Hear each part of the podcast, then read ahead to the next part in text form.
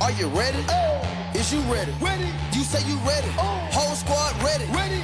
Is you ready? Are you ready? Ready. Is you ready? Hello，大家好，这里是 Rio，欢迎大家收听最新一期的群英基地，一个属于亚特兰大老鹰球迷的中文播客节目。那么，随着老鹰即将是开展西部五连客之旅啊，我们今天的节目呢，就来一起前瞻一下，或者说一起来预期一下接下来老鹰的五场比赛会有怎么样的一个表现。首先，我们来说一下分别要对阵哪五个球队。首先呢，美国时间的星期一晚上，也就是周二的上午。那么第一站是在客场打开拓者，接下来休息一天之后呢，我们是客场打太阳，再休息一天之后呢，我们会客场打爵士，然后马上背靠背打掘金，之后休息两天打鹈鹕，也是离亚特兰大最近的一个客场，之后呢休息一天就回到主场去打太阳了，结束这个客场的西部之旅。那么挺巧合的是啊。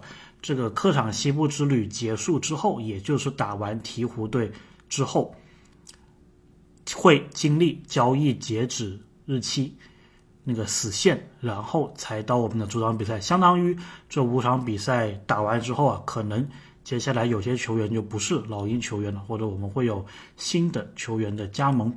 所以这五场比赛，我觉得某种程度上来说也会决定。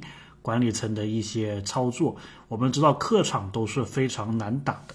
那么老鹰呢，这个赛季的客场表现呢，比上个赛季呢应该是好了一些，但是呢还是可以更好一些的。比如我们现在的客场战绩呢是十二胜十五负，大概百分之四十四的一个胜率。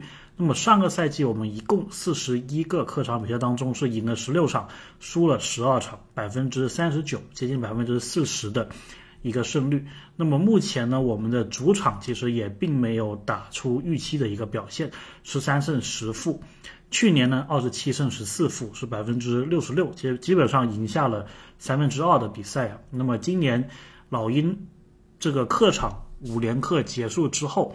我们所剩下的客场比赛就只有九场了，剩下的主场比赛有十八场，所以相当于啊，老鹰还应该会跟前两年的走势差不多，必须要靠接下来比较多的主场的场次，还有比较好的主场的战绩去追一波这一个战绩。那么目前我们是百分之五十，上个赛季我们是百分之五十二的胜率，所以呢，这个赛季能不能超过上个赛季？会是非常关键的，也就是我们最后的这些主场比赛当中，如果老鹰最后呢是跟上赛季成绩差不多，也就是说四十三胜三十九负，如果排名是这个战绩的话呢，我感觉这个赛季啊可能会排不进这个前期，老鹰可能是要四十五胜左右，四十六胜才有机会去争取前前期或者是前六的一个位置。那么说回来，这个西部的五连客啊，首先我是觉得没有去年那么糟糕，因为大家如果记得的话呢，去年我们是十一月左右吧，当时就有一个连续的西部客场之旅，然后老鹰每次这个西部客场之旅，因为对手都比较强嘛，所以老鹰都是比较惨淡的一个结局。那么去年呢，我记得我们是先打勇士，然后呢，应该是打。掘金，然后有打爵士，还有太阳，应该去年是有两次客场之旅，先是打这四个球队，然后我没记错的话，我们应该全都是输了。虽然很多比赛都是很接近的，可能最后是输十分以内的，所以还是很可惜，但是都输球了。这个也造成我们这个四场打完之后啊，球队虽然在主场打的还不错，有所回升，但是一度是。低于百分之五十的一个胜率的，那么今年这个时间点呢，在百分之五十的胜率开始打客场之旅，我不确定这个是不是好事。当然，如果你回来之后胜率还是百分之五十，那当然是好事了。我自己的话呢，我对老鹰的这个预期啊，这五场比赛我的预期是至少拿到两场比赛胜利。那么这个是完全可以做到的，因为我们看。我们要对阵的接下来这五个球队呢，虽然去年是全输啊，就是呃去年是这五个对手里面我们输了四个，但是今年呢，其实对手的实力是相对来说是有所削弱的。首先，第一个对手开拓者，开拓者其实今年跟去年差不多。去年是一场大家有印象的话，是特雷杨职业生涯的最高分，五十六分，十四个助攻。那么那一场比赛，其实我也是在现场。赛前我跟特雷杨非常非常近距离的有一个接触，也不知道是不是因为那个原因呢？那场就爆了一场。那么五十六分，十四个助攻，其中最后的两个球权呢，如果大家有印象的话，就是他的一个基本上是不讲理的三分出手，有一个还是打板。进去的基本上就是属于很有手感的一个感觉，所以如果那个时候比赛如果还有个一分多钟的话，我觉得是可能可以出现麦迪时刻的。但是很可惜那一场比赛输了。那么跟去年相比呢，开拓者今年当然是有利拉德，那么同时西蒙斯也是在的。去年呢，老鹰基本上是被西蒙斯给打爆了。那么同时他们的努尔基奇也是对。球队有一个挺大的贡献，那么今年呢，开拓者的战绩啊，跟去年我们打他的时候差不多，也就是排在这个西部的十一、十二的这一个位置。当然，他们上个赛季是属于无欲无求的一个状态，这个赛季呢，他们是有一定的想法的。所以呢，这场比赛啊，我觉得从难度上来说，应该是跟去年的是不相上下的，因为我们这边也多了莫里嘛，多了一个。变数，而且我相信特雷杨这场比赛肯定是有这个 extra motivation，中文叫做额外的一个动力。毕竟上个赛季我在这里打这么好，球队没有赢球。这个赛季我带了一个帮手，对吧？来帮我一起攻克这一个客场，再加上又是西部客场之旅的第一场比赛，所以我觉得老鹰的这个球队啊，他这一场应该是要。可以去拿下来的。我自己认为这场可能是一个五五开的局面。那么我们看下一场休息一天之后打太阳。那么太阳的话呢，去年这个时候应该是在西部第一，而且是创下了他们队史的最好的常规赛的记录。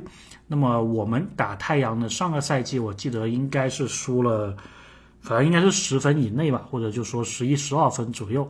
那么这个赛季呢，保罗又老了一岁，然后他们。目前呢也是伤病非常的严重，包括德文布克，预期应该是打不了这一场比赛。那么太阳这个赛季的战绩也是跟老鹰差不多，在百分之五十左右。其实这几支球队啊，除了鹈鹕稍微好一点以外，其他球队都是跟老鹰差不多的一个情况的。所以呢，这一场打太阳啊，我觉得也是一个五五开的局面。没有了德文布克，其实老鹰只要限制好保罗。的话，赢面还是挺大的，所以呢，这场比赛我觉得也是一个五五开的局面。那么这场之后呢，老鹰会打爵士，休息一天之后会打爵士。爵士目前是二十六胜二十六负，跟老鹰的胜率是一样，百分之五十，排在西部的第十。那么爵士在赛季初的时候非常的惊艳，一度以为他们是不是要朝着这个季后赛的目标。冲过去了，但是目前来看呢，他们的战绩啊有挺大的起伏。那么目前很有可能他们这个赛季的目标啊也会调整为争调整为争取一下这个附加赛。所以老鹰是有机会拿下这一场比赛的。而且我们第一回合双方的交锋当中呢，我们是输给了他。所以我觉得某种程度上来说，这个对老鹰的球员也是会有一个额外的。动力的，那么我们的伤病情况啊，基本上是没有的，所以是非常健康的一个情况。去年的西部之旅的时候呢，我记得应该还是有伤病的，应该是亨特吧，还是谁是没有打？所以今年对于老鹰来说，真的应该要好好把握这个机会。那么这一场我也认为是五五开。接下来背号背打掘金，目前西部排第一的球队。如果我是老鹰，这一场我就不会太认真的去拼了。一个是因为对方确实非常的强，虽然我们主场赢过他一次，但是呢，在客场毕竟都是非常困难的。所以如果我是老鹰的话，这两场比赛我就会全力的去拼爵士，然后打掘金的这一场呢，让主力休息一下。虽然接下来我们会有两天的休息时间，但是我觉得。掘金这一场还是可以更多的让年轻人去打一打，保护一下主力的球员。毕竟上一次我们打掘金也是靠着这个年轻球员 AJ 格里芬他们的一个出色发挥赢下来的。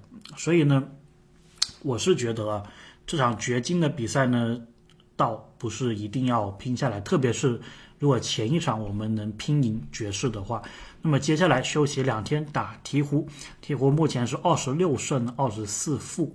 那么我在讲这个前瞻的时候，也突然发现，其实鹈鹕跟太阳的战绩并没有差很多啊，其实就差了一场负场而已。太阳比鹈鹕多打了一场比赛，然后是多输了这一场，排名就从鹈鹕的第五名到了第九名，所以西部基本上现在第五到第十一。甚至到湖人第十三的位置，感觉就是两三场比赛的事情啊，非常的混乱了。所以呢，打鹈鹕也并不是没有机会的。去年在这里我们应该是打了一次加时吧，应该是上个赛季唯一一次加时，然后我们是艰难的取胜。那么鹈鹕最近的这一个状态呀，也说不上是好，他们已经是连续输掉了七场比赛。而且在最近的十场比赛当中，只赢了两场。所以呢，如果老鹰这个客场前四场打得还行的话，那么鹈鹕那个时候还没有调整过来的话，其实老鹰是非常有机会拿下这一个对手的。何况你还是休息了两天的情况下，虽然打鹈鹕是你客场最后的一场比赛，大家都会有疲态，但是这一个客场相对来说并不是非常的远啊。其实离亚特兰大。也就七个小时飞机一个小时的一个路程，所以我觉得比起就是你的最后一场客场是在一个离家里非常远的地方，离家里比较近的最后一个客场，其实是比较理想的。所以呢，我认为这场比赛啊也是一个五五开的局面。其实你看下来，这五场比赛有四场是五五开，呃，有五场全都是五五开，那么取得。两胜，我觉得这个应该是对这个球队补强后比较正常的一个预期吧。当然，如果你能取得三胜的话，这个是最好。呃，我是觉得，因为鹈鹕这一场刚好是在交易截止日之前，球员们打的应该都会挺卖力的，所以如果你真的要我硬猜的话呢，我觉得老鹰有可能赢的。一场就是五场客场之旅，有可能赢的一场就是在打鹈鹕这里，可能有一场。之前的话呢，可能是会在爵士或者是在太阳的这两场，我觉得可能还能拿一场。如果运气好的话，开拓者那边我们也可以拿一场，也就是三胜两负回到主场。那么三胜两负跟两负三胜，或者是更糟的结果来比，我觉得还是有本质区别的。特别是在这个交易截止日之前，如果你是百分之五十以上的胜率的话呢，球队啊很有可能不会做一个很大的改变。因为目前对于老鹰来说，除非你是有办法能弄到像西亚卡姆这样子的一个球员，我觉得其实很多的这个小修小补啊。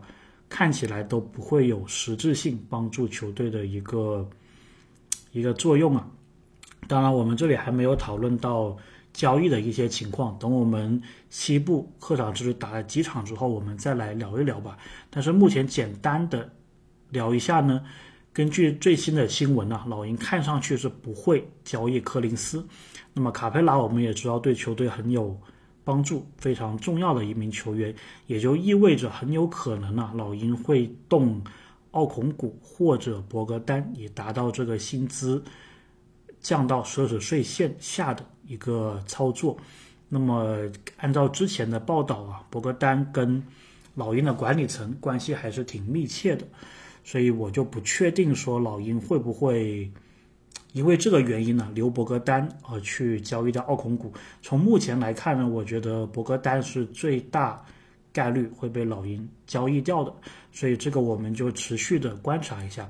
如果呢你没有办法以两胜或者更多的情况回到亚特兰大的话呢，那个情况就比较糟糕了。首先，后面的球队可能会对你完成一个反超。目前你是二十五胜，对吧？那么后面步行者二十四。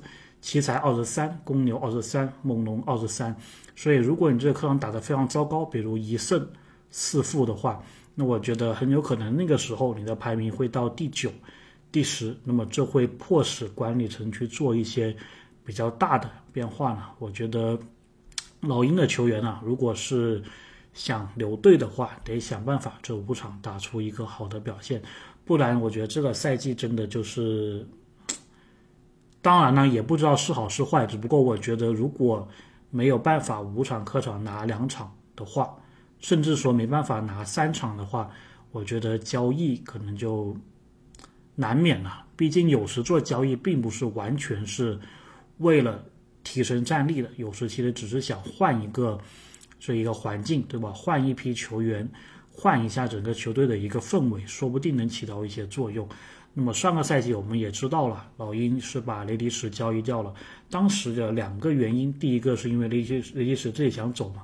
那么第二个原因就是因为老鹰管理层想早点做交易，去刺激一下老鹰的球员，就说看看如果你们打不好的话，是可以把你交易掉的。所以我觉得这个西部客场的五场比赛啊，可能会真的是非常好的检验老鹰。这个赛季有没有提升的五场比赛？我个人的要求呢，就是你至少赢两场。当然，不知道管理层是不是这样想的，或者两场对他们来说并不够，也会触发一些交易。这个我们就继续看下去吧。但是呢，严格来说啊，这五场比赛都是可以拿下的。OK，那我们今天就讲这么多吧。接下来我们还是会慢慢的把这个球场单元还呃补齐，然后同时呢也。交易截止日之前或者之后，如果老鹰有什么大动作或者可能的大动作的话，我们一起来分析分析。OK，那么希望这个客场五场比赛啊能够完成目标吧。那我们下期再见。Thank you.